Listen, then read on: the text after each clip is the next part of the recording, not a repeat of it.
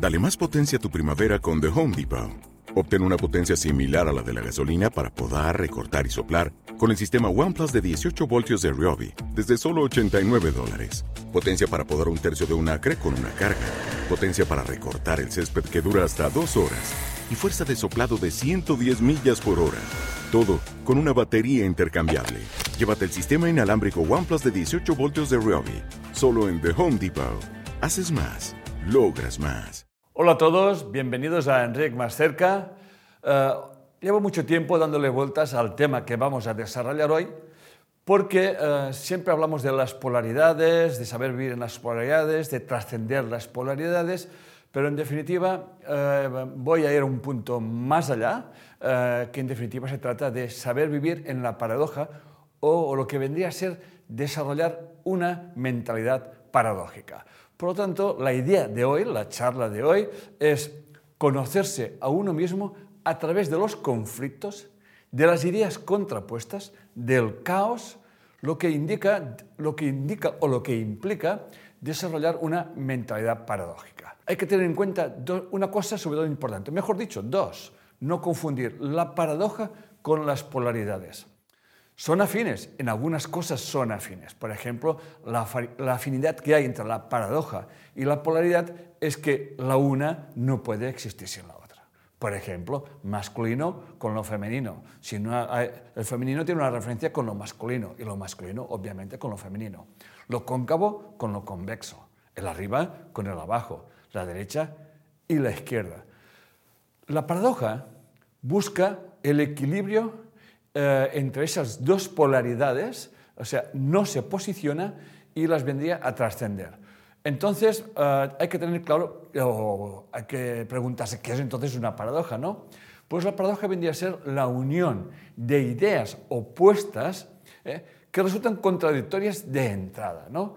Pero que, sin embargo, esas dos ideas que aparentemente son contradictorias hay una verdad oculta. Y para ello es importante desarrollar esa mentalidad paradójica, trascender esas polaridades, comprender que esas dos ideas aparentemente opuestas y que muchas veces carecen de sentido común o parecen o dan la impresión de que carecen de sentido común, eh, nos daremos cuenta que esa contradicción no es cierta y que implica un trabajo mental que te, lleva a trascender esas polaridades comprendiendo, dándote a entender y ver las cosas de otra manera. La paradoja, como vengo diciendo, eh, como es que te, arrastra en dos direcciones. ¿no? Por ejemplo, voy a poner unas, unas eh, paradojas bastante conocidas. ¿no? Luego pondré unas más comunes. ¿no? Eh, por ejemplo, hay que mejorar el sistema de salud a menor coste. Claro, mm, mejorar un sistema a menos coste parece que sean ideas contrapuestas, porque si queremos, todo el mundo está hablando de hay que invertir más dinero en la salud, ¿no? Pero mejorar el sistema de salud al menor coste automáticamente implica, porque lo, fácil sería pues más dinero, ¿no? Pero la idea paradójica es cómo yo puedo mejorar, por ejemplo, el sistema de salud reduciendo los costes o que estos sean los mínimos necesarios, ¿no? Otro, por ejemplo, la disciplina versus la flexibilidad en la educación. No siempre se puede estar condescendiente, hay que saber gestionar la disciplina ¿eh? y la flexibilidad. También el compromiso y la libertad, por ejemplo, en una relación, ¿no? Una relación que uno eh, pueda tener un compromiso y a la vez la libertad. Y, muchas veces, muchos problemas y, y, muchos miedos de muchas personas es no establecen relaciones porque piensan o sienten que si se tienen un compromiso pierden su libertad. Otro muy importante también, y también común, es el ejercicio versus descanso. ¿no? Y eso repercute en la salud. Un exceso de ejercicio puede ser perjudicial. Y el descanso, obviamente, también. Por lo tanto, saber gestionar eh, ese punto, saber encontrar este equilibrio, es, se trata de vivir en la paradoja. Por lo tanto, eh, uno puede llegar a pensar que la paradoja nos puede llevar al estrés y a acumular tensiones. Eh, de, eso se trata precisamente de lo que vamos a hablar hoy, de desarrollar una mentalidad paradójica que es una forma de ver y entender la vida. Ejemplos de paradojas comunes, como les venía diciendo antes, serían, eh, quiero casarme y ser libre, pero si me caso, pierdo la libertad. ¿eh? Es como que son irreconciliables. ¿no? Hay gente que piensa que si realmente se casa, pierde su libertad. Y siempre hay que buscar ese punto que realmente trascienda esas dos polaridades que contrapuestas. Siempre hay un punto donde se puede gestionar esas dos cosas. Por ejemplo, una frase también muy oída, si quieres paz, prepárate para la guerra. Si quieres paz, prepárate para la guerra. Otra de Herbert Marcuse, que tiene que ver con la Revolución del Mayo de 1968 en Francia, dice, seamos realistas, pidamos lo imposible. Realmente, fijaros bien, seamos realistas, pidamos lo imposible. Esto es una idea muy paradójica, lo cual Herbert Marcuse realmente nos, nos invita a un cambio de mentalidad, a un, a un nuevo orden de las cosas. Ya hablaremos más adelante del orden que implica un desorden y el desorden que implica un nuevo orden. ¿no? Eh, Sócrates, solo sé que no sé nada. O es un muerto en vida. Obviamente aquí eh, te implica, eh, pues, obviamente es una persona que está viva, pero parece un muerto, lo cual implica que hay que, hay que, hay que moverse y hay que darle un sentido a la vida. ¿no? quien bien te quiere te hará llorar. ¿ok? Y cuando más rico, más pobre. Por ejemplo, aquí se me, me acuerdo de Paul Getty, uno de los hombres más ricos del mundo, que era inmensamente rico, pero estaba tan atrapado en acumular riquezas que era pobre. O sea, no vivía la vida, no sabía aprovechar la vida. Es más, una periodista le preguntó uh, qué más necesitaba si era el hombre más rico del mundo. Y él dijo, más dinero, ¿no? Muy bien, uh, el sonido del silencio. De hecho, eso yo lo he experimentado. He, llegado a oír el silencio. ¿no? O sea, estamos acostumbrados a, los ruidos de fondo y nos parecen normales, pero cuando realmente hay un silencio absoluto, hay un sonido. Es un sonido que hasta te permite muchas veces escuchar como, el movimiento de tu sangre. O sea, es como que oyes como que se mueve algo por dentro, ¿no? el sonido del silencio. Ahora ya me voy a adentrar más en el tema de desarrollar una mentalidad paradójica y una mentalidad paradójica mm, trasciende realmente, como vengo diciendo, las dos polaridades. ¿no? Y, no se mueve en quedarse en una o, o quedarse en la otra o rechazar la otra. Una mentalidad paradójica comprende que no hay abundancia sin crisis. Es más, muchos pensadores dicen que gracias a las crisis se generan nuevos estados de abundancia. No hay éxito sin fracaso. Muchos éxitos, por no decir prácticamente todos, han tenido fracasos. Por lo tanto, una mentalidad paradójica entiende que para alcanzar un éxito hay que fracasar muchas veces. No hay lágrimas sin alegría. Y muchas veces se llora de alegría. Por lo tanto, las lágrimas y la alegría son, pueden ser, se pueden juntar y trascender. No hay honradez sin deshonra, no hay virtud sin falta. Para que yo pueda vivir en la virtud o lo que yo entienda la virtud, tengo que haber cometido faltas que yo considero que no hay que cometer. Por tanto, no hay virtud sin falta. Pero yo entiendo que la, la virtud, el don de la virtud, realmente tiene que ver su contrapunto, la falta o lo que yo considero una falta. No hay aciertos sin errores. Y no hay verdades sin mentiras. No hay verdades absolutas. No hay personalidad sin sombras. Le hemos hablado muchísimas veces. Las, uh, la psicoanálisis de Carl Gustav Jung. Toda la personalidad que mostramos al mundo tiene su contrapunto en las sombras. Y no hay generosidad sin egoísmo. ¿Cuántas personas se muestran muy generosas y hay, en, su, en su otra polaridad está, hay un egoísmo implícito? Y no hay bondad sin maldad. ¿eh? Queremos mostrar una cara buena o ser buenos, pero a veces somos, somos, tenemos una maldad que puede ser ya no con los demás, sino con uno mismo. Por lo tanto, una mentalidad paradójica sabe vivir en las dos polaridades entendiendo que la una no puede existir sin la otra y que por lo tanto hay que trascenderlas, hay que elevarse por encima de ellas. Hay otra forma de ver las cosas y de entender la vida. Si comparamos las paradojas con las polaridades, nos daremos cuenta de que las polaridades viven separadas, ¿no? O sea, eh, siempre es una contra la otra, creyendo que, como San Pablo, ¿no? Aquello que quiero hacer es lo que no hago y lo que no quiero hacer es lo que hago, ¿no? Entonces, como que eh, estoy siempre, como, cuando yo realmente caigo en la trampa del bien y del mal, automáticamente caigo en la polaridad. Por tanto, las paradojas están intrínsecamente unidas, porque unas se encierran en las otras, ¿no? Nadie dice la verdad pura y dura. Y toda santidad encierra una maldad, y toda alegría encierra una tristeza, como venía diciendo, y todo fracaso encierra una enseñanza, y todo miedo, quédense con eso, todo miedo encierra un valor. Por tanto, las personas valerosas, mucha gente dice, ah, pero tú no tienes miedo. Digo, no, yo tengo tanto miedo como tú. Pero ese mismo miedo les empuja a actos de valor. Realmente esto, cuando realmente sabes acoger tu miedo y lo integras, surge tu valor. Por lo tanto, el valor y el miedo, aquello que tú tienes miedo a hacer, realmente lleva implícito el valor de hacerlo. Por lo tanto, no sé, las polaridades es que yo no lo hago porque tengo miedo, eso sería la polaridad, esperando que cambien los demás, por ejemplo, eso es vivir en las polaridades.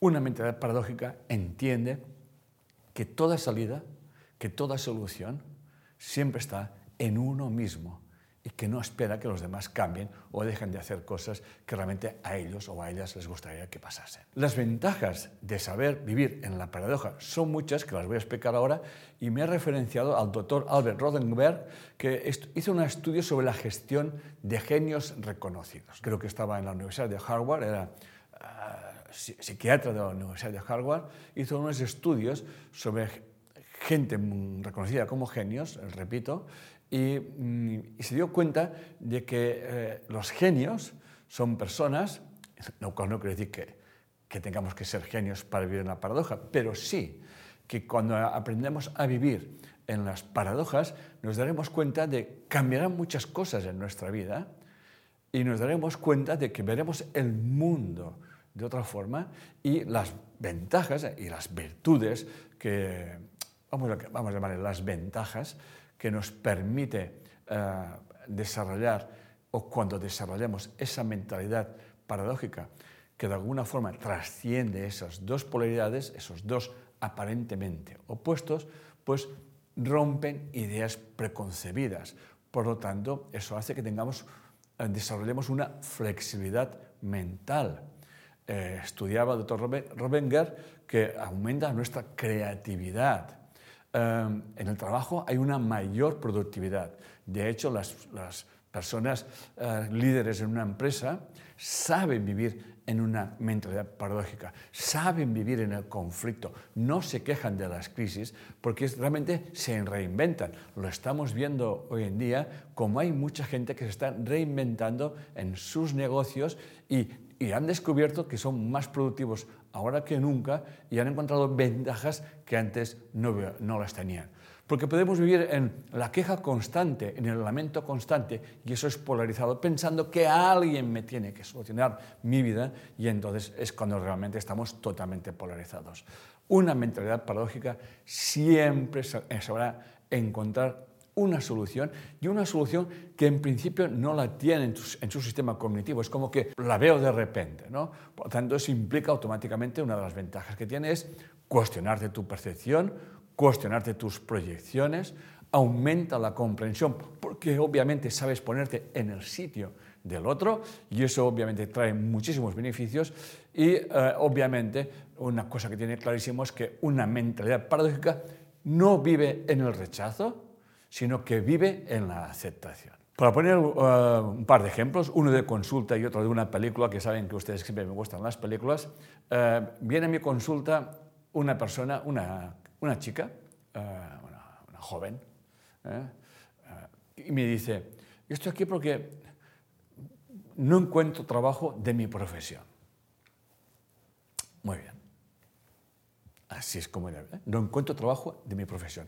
Fíjense que consulta en principio más simple, ¿no? Entonces, claro, la pregunta que deviene enseguida es preguntarle, bueno, ¿y cuál es su profesión, no? Y me dice, periodista. muy bien. ¿y de qué trabaja usted? Me dije, trabajo de periodista, pero no cobro. Ahí tenemos el conflicto. Está polarizada. Y la polaridad es, yo tengo que ganarme el dinero con mi trabajo. Bien, no digo que no. Obviamente eso tiene, es, más, tiene mucho sentido, ¿no? ¿Eh? Pero ella es periodista y trabaja de periodista, pero no cobra. Entonces está, totalmente polarizada, ¿no? Digo, muy bien, entonces si tú trabajas de periodista y no ganas dinero, ¿de qué vivas? Es una pregunta lógica. Y ella me contesta, de renta. ¿Eh? Fíjense bien. Ella tiene dinero, pero ese dinero, como no lo gana trabajando en profesión, ella está polarizada. Y yo digo, mmm, mentalidad paradójica. Gracias a la renta ejerzo mi vocación. Y su vocación, trabaja de periodista, creo que en una ONG que trabaja para los derechos sociales de las mujeres o de las personas con problemas de inserción social, etcétera, etcétera. ¿no? Le digo, esto es mentalidad paradójica. O sea, tú quieres que las cosas sean de una forma. O sea, si yo trabajo de periodista, tengo que ganar dinero de periodista. Pero tú te ofreces voluntaria en una ONG que no se cobra y eso es gracias a que tú tienes, vives de renta. Tú estás separando una cosa que está intrínsecamente unida. Hay una película que recomiendo, ya tiene unos años, eh, que se llama Innocent Move o Movimientos Inocentes y es un niño que, que juega muy bien al ajedrez. Es más, um, ya decían que iba a ser un nuevo Fischer, eh, eh, etcétera, etcétera. ¿no? Y él realmente, es la película, ese niño es un genio de vivir en la paradoja. Y hay diferentes paradojas que viven en su vida. Es una historia real. ¿eh? Eh, y ese niño pues, tiene dos maestros, eh, uno muy ortodoxo y otro que juega en la calle, ¿no? que juega rápido al ataque, pim, pam, lo que llaman partidas rápidas. ¿no? Pero a él también le gusta mucho, obviamente, al ajedrez y el béisbol. Pero eh, lo del ajedrez es un don, o sea, como que de muy pequeño él ya lo ve clarísimo. ¿no? y una de las cosas que también es, se ve muy importante, como ya cuando juega, cuando juega con su padre, él se deja ganar por su padre, ¿no? Por lo tanto, ya hay, hay, como yo soy muy bueno en eso, pero tampoco quiero demostrar que soy muy bueno en eso, ¿no? No quiero estar por encima de los demás. Es una película eh, realmente muy importante. Le gusta ganar, pero no le gusta ver perder. O sea, fíjense bien, ¿eh? Ganar, ganar implica que alguien va a perder, pero no le gusta uh, ver perder. Uh, es, es más, eh, cuando va a, ganar un campeonato, eh, le ofrece a su rival el empate, las tablas. Y él sabe que va a ganar, pero le molesta ver perder. Esto es paradójico totalmente, ¿no? Ganas o pierdes, ¿no? Eh, y sabiendo que iba a ganar, le ofrece a su rival la, las tablas, como digo. ¿no? Y al final, el, su rival es muy arrogante, contrapunto de él, que es un chico muy humilde y muy comprensivo. ¿eh? Y entonces, obviamente, le vence. Pero a él le molesta también la arrogancia y la cobardía. La arrogancia y la cobardía también vio en esa polaridad. Él sabe que podía ganar a ese chico, pero tenían miedo de enfrentarse a él. Por tanto, detrás del miedo también está el valor. Hasta este punto fue así que él deja de jugar un tiempo, es más, eh, en, el, ranking iba primero y bajó no sé qué número, no importa eso. Hasta que al final integró esa polaridad, esa paradoja ¿eh? de ese miedo de enfrentarse a, a esa persona tan arrogante que te miraba de una forma altiva y amenazante para asustar a sus rivales. Eh, estamos hablando de niños, obviamente, y te das cuenta cómo él, al final, trasciende la paradoja y se acaba enfrentando y le acaba ganando, no sin antes ofrecerle las tablas. Este niño obviamente es un genio.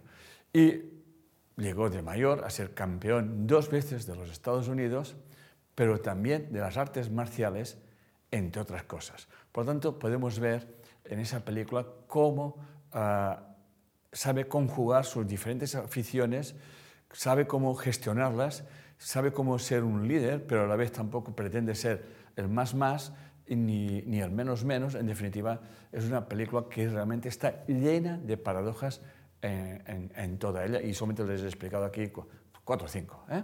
¿Okay? Hay estudios que demuestran que los grandes genios como Einstein desarrollaron su capacidad gracias a aceptar y concebir ideas contradictorias u opuestas. Por ejemplo, la teoría de la relatividad ¿eh? nos viene a decir que un objeto puede estar en movimiento o en reposo eh, en función de la posición del observador. Realmente, em, los genios, los genios tan reconocidos como ellos, trascienden aquello que parece que, no pueda ser. Una, una, muy simple es el heliocentrismo y el geocentrismo, ¿no? la creencia de que la Tierra es el centro del universo, a trascender, y hubo gente que los quemaron por eso, a trascender que realmente eh, el Sol es el que está al centro de un sistema solar. De hecho, ¿cuánto tiempo se llegó a pensar que la Tierra era plana? Porque sabemos lo que sabemos. Pero si tú te das cuenta desde la Tierra, te das cuenta, tú te piensas que el Sol es el que se mueve, o la Luna. Bueno, la Luna también se mueve, ciertamente, y el Sol también en un sistema. Pero si cogemos el Sol, ¿eh? es como que el Sol se mueve, cuando en realidad se mueve es la Tierra. ¿no? Entonces, ah, hay otra paradoja también, donde se trascendió, ah, creo que fue Niels Bohr, o si no, fue, fue otros, o gente que realmente, Einstein también estaba en esa paradoja, que es la que la energía está siempre en onda y en partícula, ¿no? Eh, pero no se pueden observar las dos a la vez. Por lo tanto, estamos, y entra ya el efecto observador, ¿no? Pero que la energía se puede manifestar en onda o en partícula, realmente eh, llegar a comprender eso necesita de mentes que trasciendan las polaridades o que las cosas son blancas o las cosas son negras. ¿no? Trascender las paradojas implica renunciar a la creencia de nuestras percepciones, realmente aquello que nuestros sentidos realmente nos están mostrando, es algo realmente muy poderoso darte cuenta de que no estás viendo, sino que, eh, que lo que ves en realidad estás, eh, tiene que ver con tu forma de ver la vida, con tu cultura, con tus creencias, y cuando uno empieza a pensar de esa manera, entonces empezamos entrando en una mentalidad paradójica, comprendiendo que todas las, en nuestra vida, en el mundo dual que estamos viviendo, las dos polaridades, lejos de enfrentarse, están para reconocernos unos en la otra. Que explicaré más adelante, que aplicamos en la neuroemoción,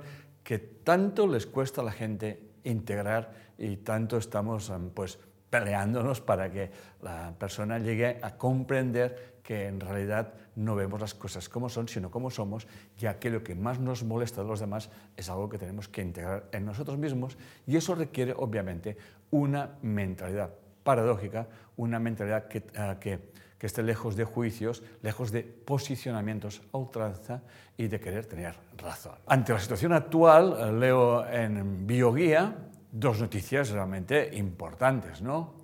Una es, se cerró el agujero de la, de la capa de ozono en, el Ártico, ¿no? Perfecto. Otra, nacieron más de 90.000 tortugas en Brasil consideradas endémicas.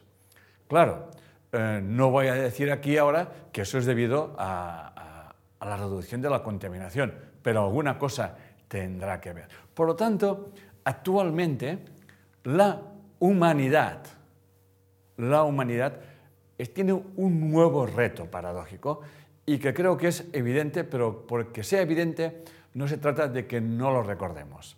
Y es el siguiente, crecimiento económico versus destrucción de la naturaleza. Por lo tanto, la humanidad tiene que conjugar esas dos polaridades que aparentemente están contrapuestas. O sea, como que si crecemos económicamente tenemos que ir en contra de la naturaleza. Eso es un sinsentido. Por lo tanto, nos hemos de reinventar, hemos de seguir evolucionando económicamente, eh, cuidando nuestra naturaleza, porque la naturaleza también es la base de nuestra economía. ¿ok? voy a exponer cuatro grandes pensamientos paradójicos que para mí son genios. ¿eh? El primero de Robert A. Johnson, en su libro La sombra del inconsciente, nos hace una reflexión realmente, realmente maravillosa para mí. Y dice, el cielo y el infierno están separados por un acto de conciencia. El cielo y el infierno, que parece que sean dos polaridades irreconciliables. Hay que no hay que ir al infierno, no hay que ir al, hay que ir al cielo, no hay que hacer, hay que dejar de hacer. ¿no? El cielo y el infierno solamente están separados por un acto de conciencia. Y ese acto de conciencia es la mentalidad paradójica, comprendiendo que eh, el cielo y el infierno son estados mentales y que en realidad el cielo no es hacer las cosas solamente de una manera y el infierno es su contrapunto. Realmente Robert A. Johnson con esa reflexión eh, demuestra su, genio y su sabiduría. Ya sé que hay mucha gente que dirá, no, no, o vas al cielo o vas al infierno. No, bueno, inventaron el purgatorio porque creo que lo han quitado. No va por aquí las cosas. Hablaremos un poco más adelante con otra reflexión de Ken Wilber que como que le pone un poquito más de luz a esta, a esta paradoja. Otra que realmente es muy conocida de Carl Gustav Jung que dice, prefiero ser una persona completa antes que una persona buena, que vendría a ser lo mismo de lo que acabo de decir antes. O sea, Jung eh, em, eh, no quiere ser una persona buena, quiere ser una persona completa, que quiere decir que ha integrado lo que llamaríamos bueno y lo que llamaríamos malo, lo que llamaríamos cielo y lo que llamaríamos infierno. Por eso son genios, ¿no? El gran dramaturgo, Goethe, poeta también, escritor, ¿eh? nos hace una reflexión muy importante también. Cuando miré a los ojos del asesino, pude ver el asesino que hay dentro de mí. Realmente maravillosa. Y esa de Alan Kardec, 1804-1869, para quien no lo conozca, también escribió un libro que hoy en día se han vendido millones de libros, el libro de los espíritus, ¿no? Con un señor que estaba entre la ciencia y el espiritismo, ¿no? Y cuando se dio cuenta de que había algo más, ¿no? Y luego tiene una frase paradójica que realmente mm, yo me la aplico a mi vida, ¿no? que es la siguiente. Hay que ser muy valiente para cambiar al mundo y también serlo al saber que no se puede. Yo es que si, nos paramos con esa frase y nos quedamos meditando con ella, sin quererla entender, sino dejándose llevar por esos dos, hay que ser muy valiente para cambiar el mundo. De hecho, yo ahora mismo, cuando estoy a Enrique más cerca, lo que obviamente pretendo es pues, facilitar de alguna forma u otra que las personas pues, encuentren una libertad interior. ¿no? Pero también sé que, que no puedo hacer eso que lo viva todo el mundo y que haciendo eso voy a crear dos polaridades, los que realmente lo desarrollan y los que lo realmente lo niegan. Pero yo no quiero que nadie, yo no quiero cambiar el mundo, pero tampoco puedo evitar exponer mis ideas para que, para que quien las recoja puedan encontrar un estado de paz y de equilibrio emocional. ¿eh? Yo, esa, yo vibro mucho con esa, con esa, con esa frase, ¿no? Porque él recibió muchos ataques por todas partes, cosa que también yo he vivido, pero las, he trascendido porque comprendo que cuando estás hablando de un nuevo orden, estás creando un desorden. Repito, ya hablaré un poquito más de eso, pero en definitiva siempre es así. Cualquier cosa que estamos haciendo, que es la propuesta de hoy, de crear un, de vivir en un nuevo orden mental, estamos creando un desorden. Un desorden, por ejemplo, a nuestro alrededor o un desorden en tu propia vida. Realmente orden y desorden, coherencia o incoherencia o entropía, ¿no? Eh, eh, realmente eh, siempre están coexistiendo en el mundo que estamos viviendo.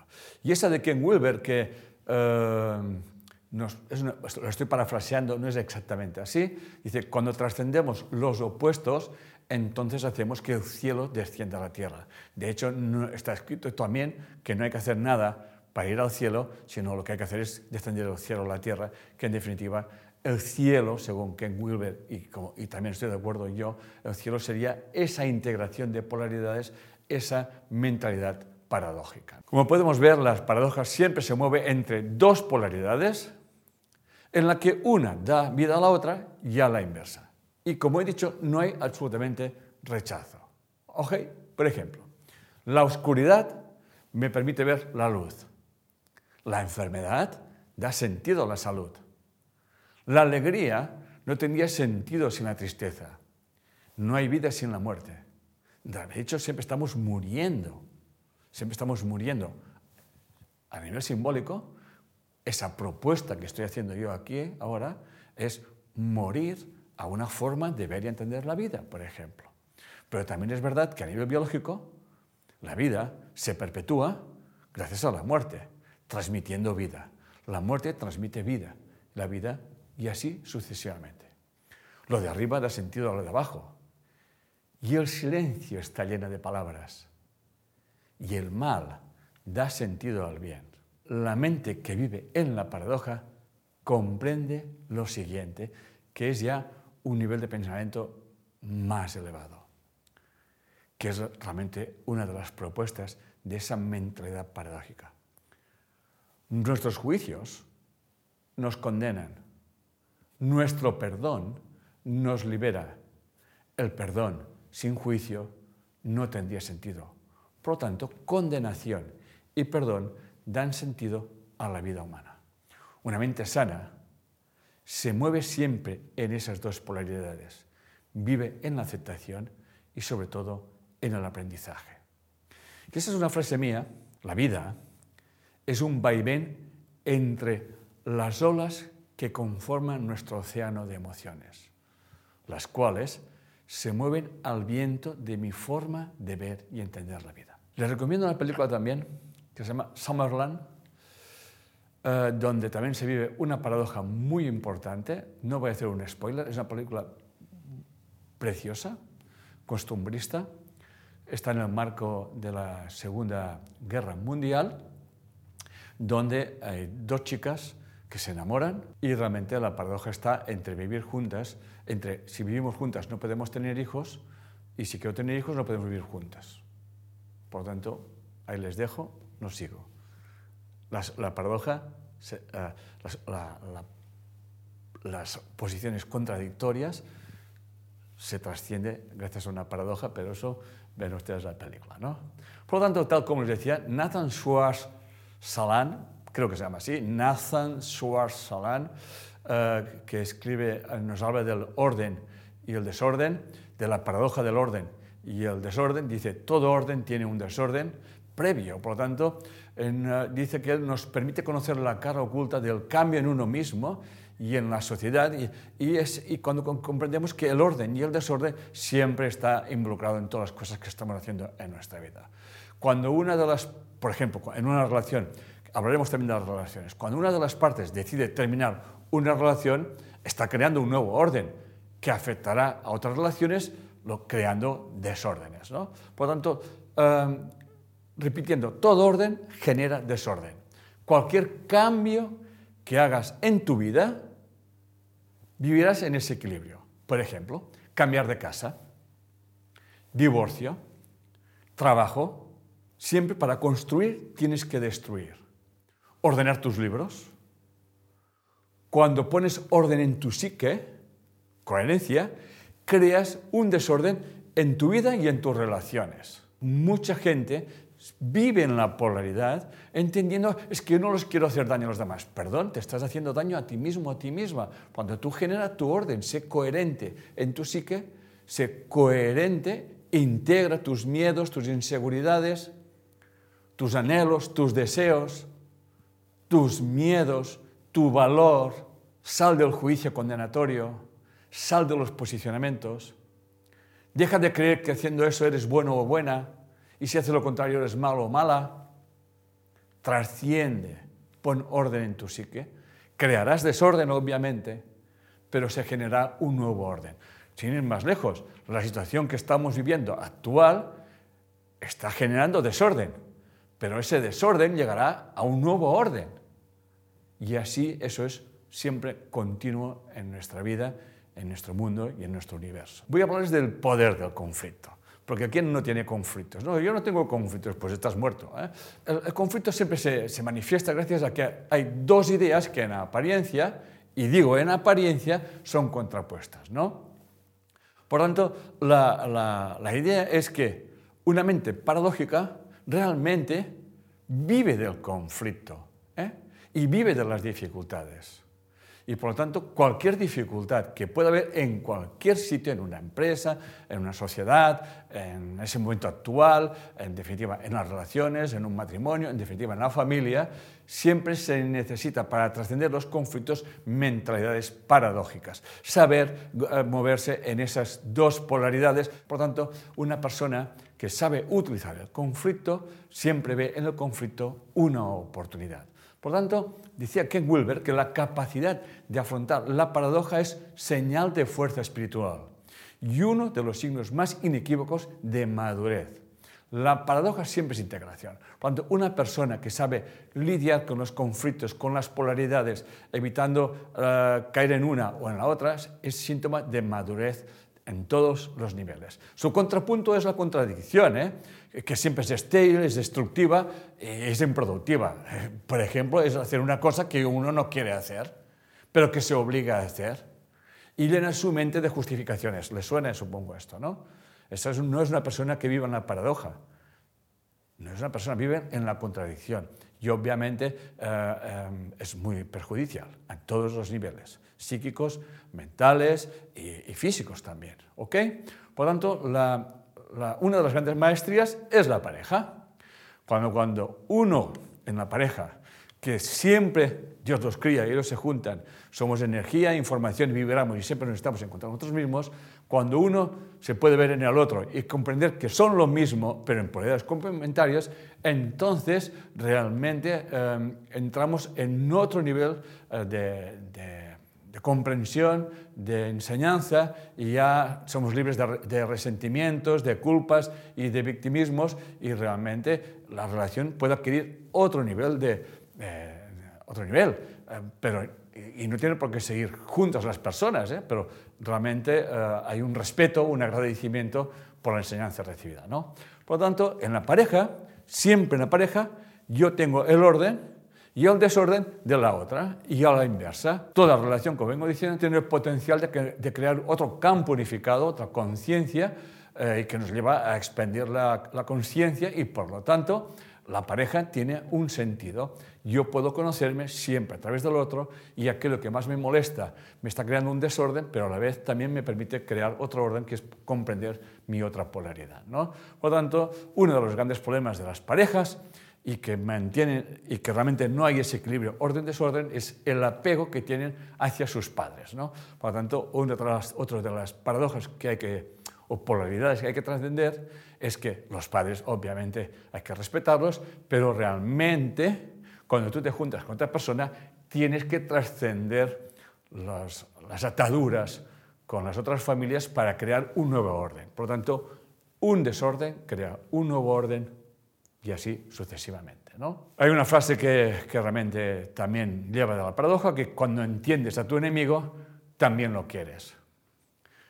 Uno comprende que nosotros somos nuestros peores enemigos y que muchas veces buscamos afuera los culpables, los enemigos, porque somos incapaces de asumir nuestras responsabilidades. No somos conscientes de que cuando proyectamos nuestras oscuridades, nuestros miedos, nuestras inseguridades en los demás, buscando enemigos, estamos realmente creando nuestra propia destrucción y nuestra propia desaparición. Y para ir terminando, ya he explicado anteriormente que la bioneuroemoción es un método para desarrollar la mentalidad paradójica.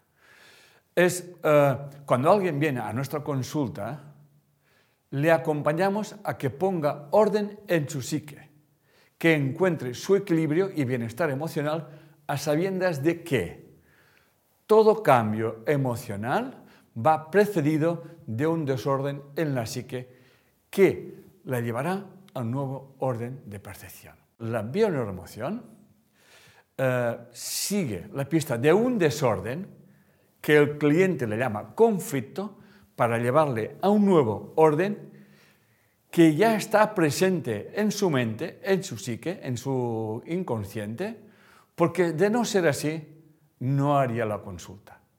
Por lo tanto, la bioneuromoción acompaña a la persona a esa mentalidad paradójica, a esa integración de los opuestos en su conciencia, dejando de buscar la causa de, los, de sus conflictos fuera, dejándose de proyectar fuera, entendiendo que la proyección es la mejor forma de conocerse a uno mismo, haciendo esa inversión de pensamiento que tanto les cuesta a la gente y permitiendo, obviamente, ese cambio de percepción, esa inversión de pensamiento que le permitirá desarrollar una mentalidad paradójica y encontrar una solución que solamente ella sabe. La emoción nunca podemos dar la solución a las personas que vienen a la consulta porque no la sabemos. Esta la tiene que encontrar ella y eso se consigue gracias a la mentalidad paradójica. Y para terminar, una alegoría a la paradoja de Rumi, que realmente es maravillosa. Permítanme que se la, ah, se la repita. Y dice lo siguiente. Después del que hace el vino me pisotee, rindo mi espíritu como las uvas a su pisoteo. Así mi corazón más íntimo puede resplandecer y bailar de alegría, aunque las uvas sigan supurando sangre y sollozos. No puedo soportar más angustia, más crueldad. El pisoteador tapona con algodón sus oídos. No trabajo con ignorancia. Puedes negarme si lo deseas. Tienes todas las excusas, pues yo soy el dueño de esta obra. Y cuando con mi pasión tú alcances la perfección, nunca habrás elogiado mi nombre. Gracias a todos y nos vemos en el próximo Enrique más cerca. O'Reilly Auto Parts puede ayudarte a encontrar un taller mecánico cerca de ti. Para más información, llama a tu tienda O'Reilly Auto Parts o visita oreillyauto.com.